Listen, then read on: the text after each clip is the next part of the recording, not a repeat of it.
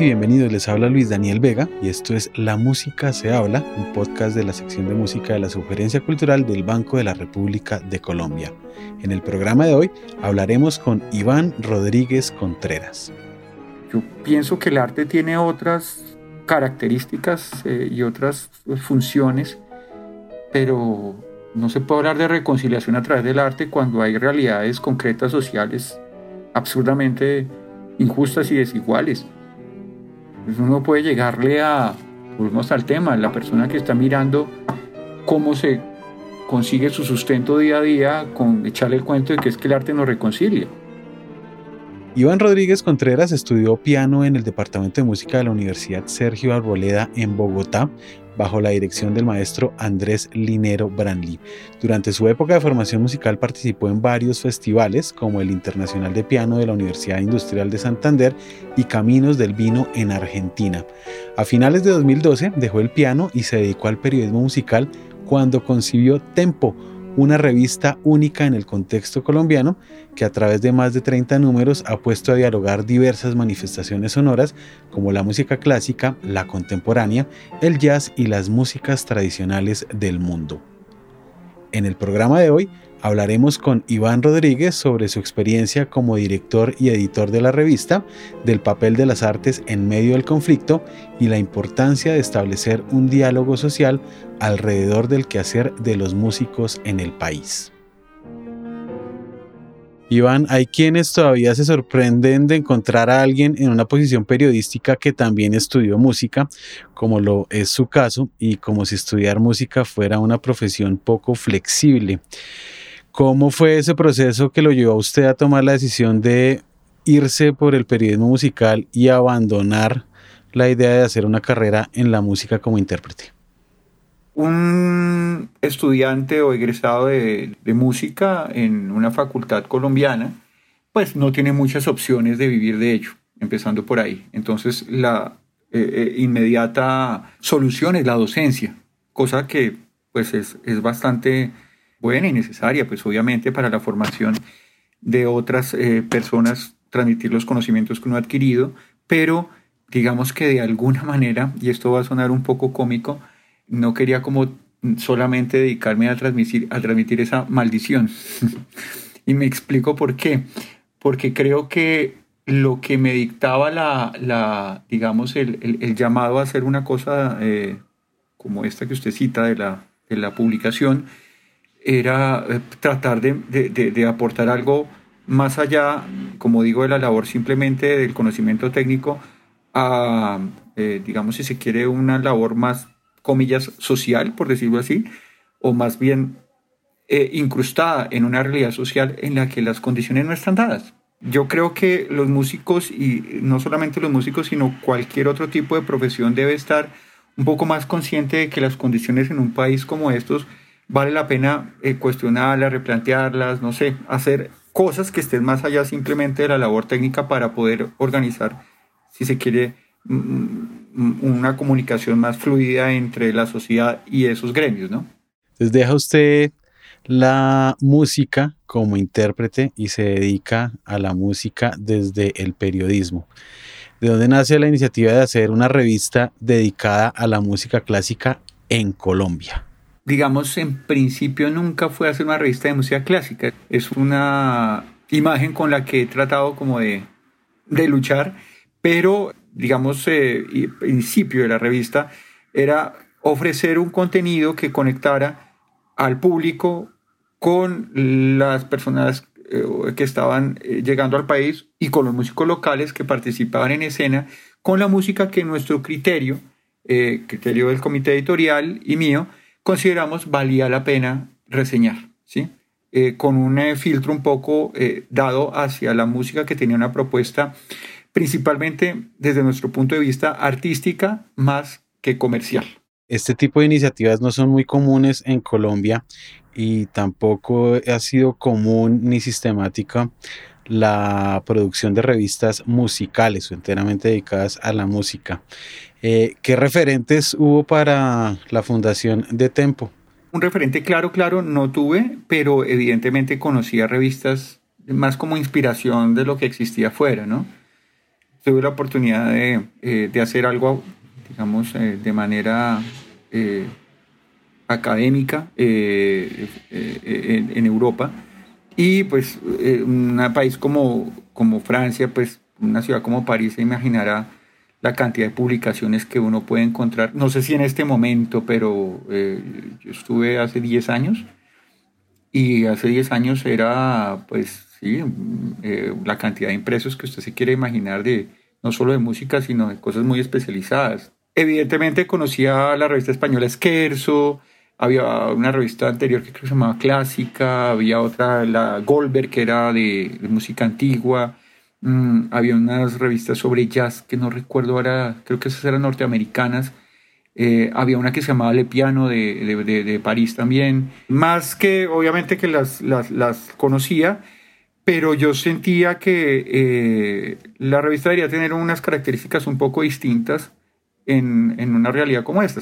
Al no haber otra revista de música impresa, debería eh, tratar de, de, reunir mm, pues, la mayor cantidad de géneros posibles. Me ha causado curiosidad cómo eh, personas muy reconocidas en cada uno de los nichos, sea clásico o sea jazz, no se conocen entre sí acá. No, conocen, no, no que no se conozcan personalmente, es que no saben de la existencia de, uno y del otro.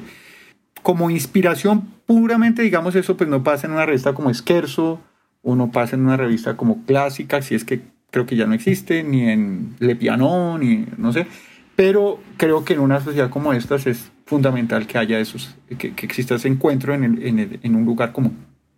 Iván, usted dirige la revista Tempo desde el año 2013. ¿Cómo recuerda usted el primer número de Tempo?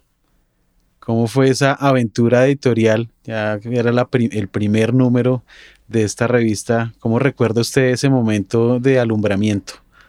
No, pues con absoluta inocencia. Esa, todas las. Eh, como el imaginario que usted tiene de lo que puede ser, de lo que puede llegar a ser, de lo que. Sí, y enfrentarse al, a las burocracias, al, a las trabas de todo tipo, a los egos. Una cosa muy cómica, ahora que lo, que lo recuerdo. Y también desde, pues desde yo no estudié ni, ni edición o algo que tenga que ver con ello, o periodismo, no he hecho un solo curso de periodismo, no estudié literatura, soy un buen lector, digamos que todo ha sido aprendido en el camino, ya en este momento pues es diferente, yo, ya uno tiene un criterio más, más eh, asentado. Le puedo contar todas las historias para reírse de esos inicios, eh, como el hecho, por ejemplo, el, más cómico, es el, en todo el esfuerzo por entrar a imprenta, ¿no?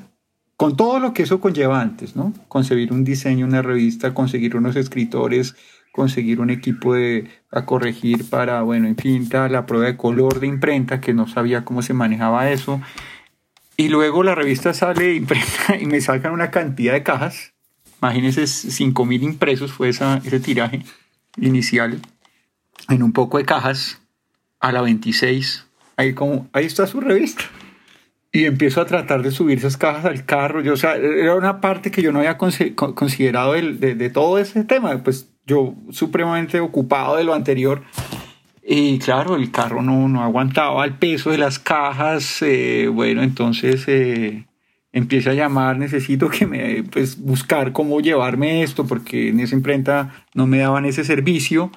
Y puesto para contarle desde la, desde, digamos como desde la, el, el, nivel de quijotada pues que uno se plantea y que tiene que empezar a, a aterrizar desde esas minucias, cómo distribuir la revista en, en, la ciudad, pues desde ahí, como desde esa cosa tan mecánica que ya no tiene nada que ver con la misión del artista o qué sé yo, o esas vainas que uno se puede plantear en el momento que, que, concibe la idea, ¿no? Sino cómo llevo la revista para. Entonces, con absoluta inocencia, Luis Daniel, o sea, la verdad, y es bonito también recordarlo así, ¿no? Cuando apenas comenzaba Tempo, usted mencionaba que uno de sus deseos era erradicar el mito de que la música académica es música culta.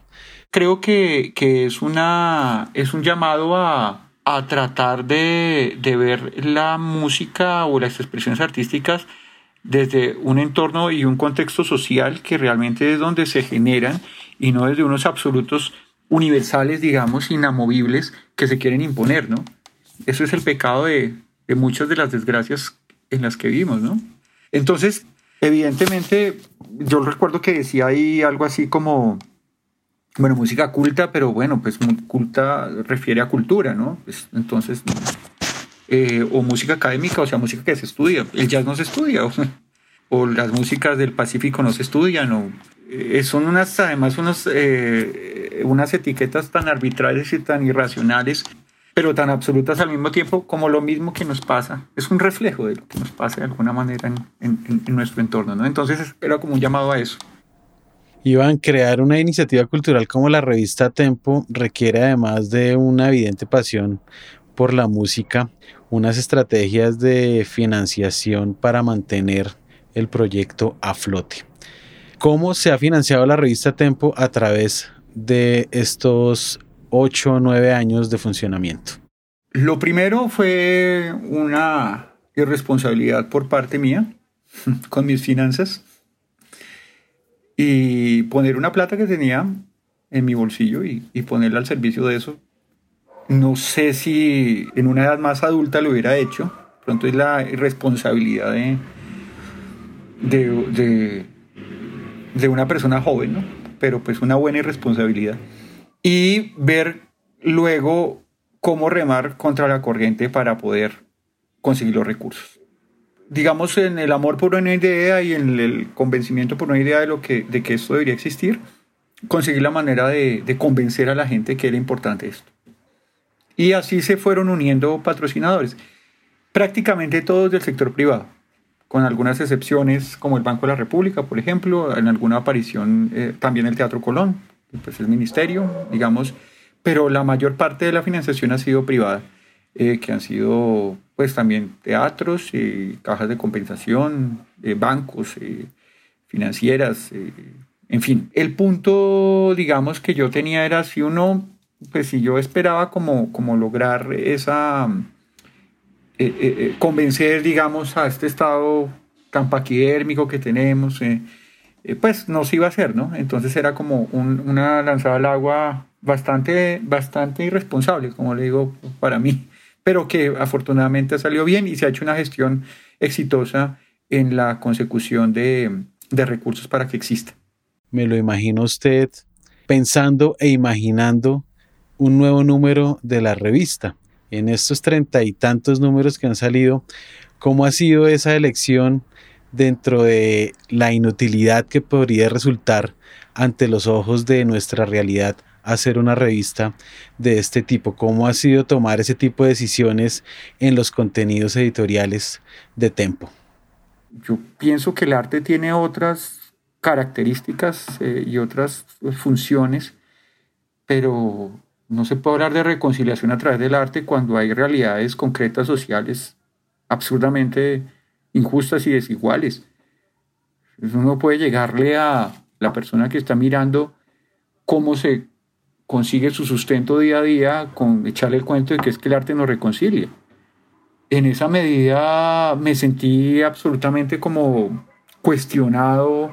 Entonces, plantear los contenidos que se estaban planteando eh, o seguir de la misma manera en esta situación que estábamos pasando, que estamos pasando, pues me, me, me hacía sentir supremamente fuera de, de contexto. Y, y, y, como le digo, la idea que yo tuve de hacer esto no era ser una gran empresa editorial, ni, sino era defender una idea que yo creía y en esa medida creo que uno tiene que ser fiel a eso, ¿no? Y si siente que esa idea en este momento tiene que tener otro rumbo, pues hay que, hay que asumirlo, ¿no?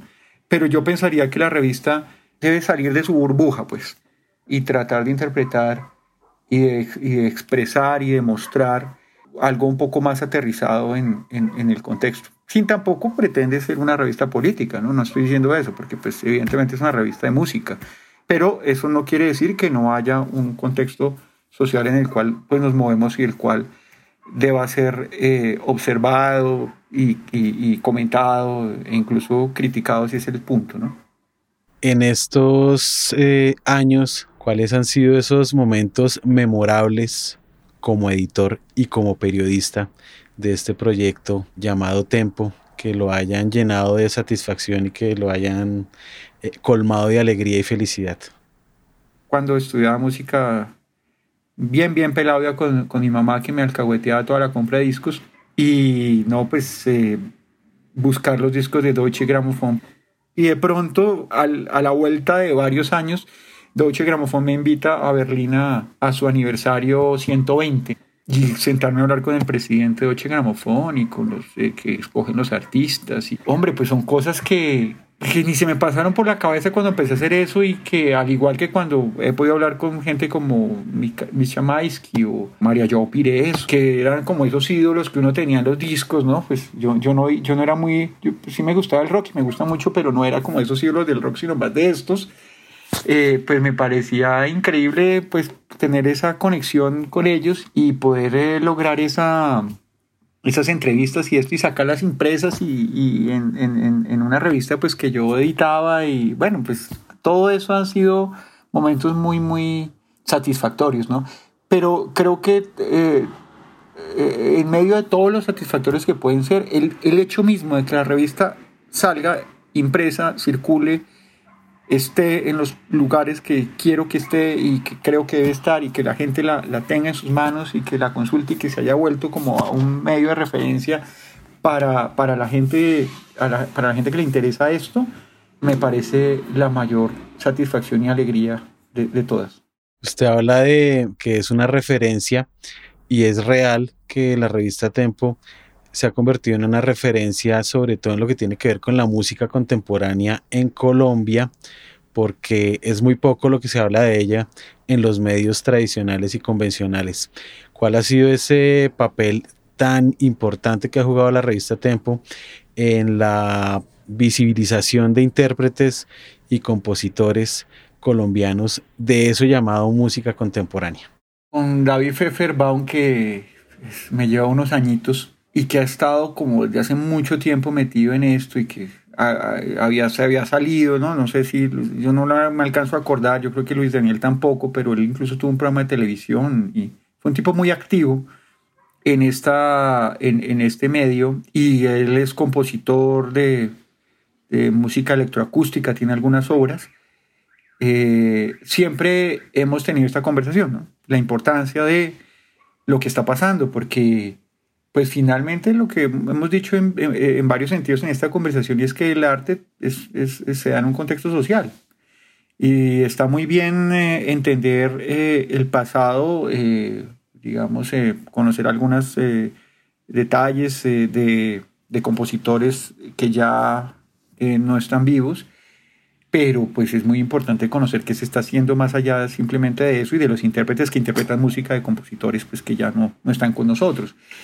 Entonces es algo que he querido siempre abrirle el espacio. Eh, creo yo que, que, es importantísimo. Tengo que confesar, este tipo de música o este tipo de estética no es la estética que yo más, eh, con la que me siento más identificado, pero considero que eso no me corresponde a mí juzgarlo, sino simplemente está pasando esto y veo que, y vemos, digamos, en, en, conjunto nosotros que son eh, artistas que están eh, haciendo una, una, propuesta más allá de lo comercial, que es lo que a mí me interesa, que sea más allá de lo comercial, y vale la pena, pues, que, que, que, que se pueda reseñar esto, ¿no?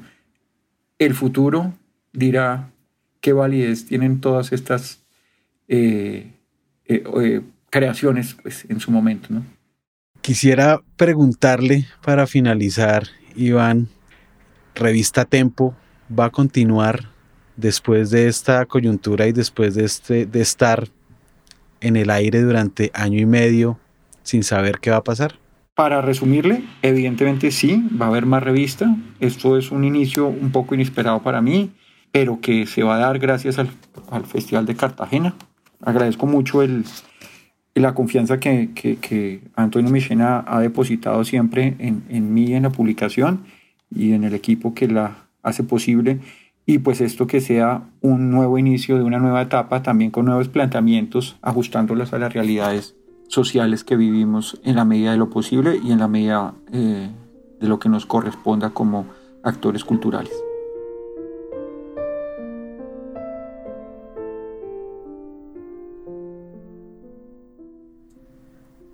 La actividad cultural del Banco de la República está en la página www.banrepcultural.org. Síganos en Facebook como Sala de Conciertos Luis Ángel Arango y en Instagram, Twitter y YouTube como Banrep Cultural. La música se habla es una producción de la sección de música de la Subgerencia Cultural del Banco de la República de Colombia. La música de este podcast hace parte del trío Opus 32 de la compositora colombiana Amparo Ángel e interpretado por el Swiss Piano Trio, grabación que hace parte del disco Compositores de Nuestro Tiempo, volumen 2, editado y publicado por el Banco de la República. Mi nombre es Luis Daniel Vega. Hasta una próxima ocasión.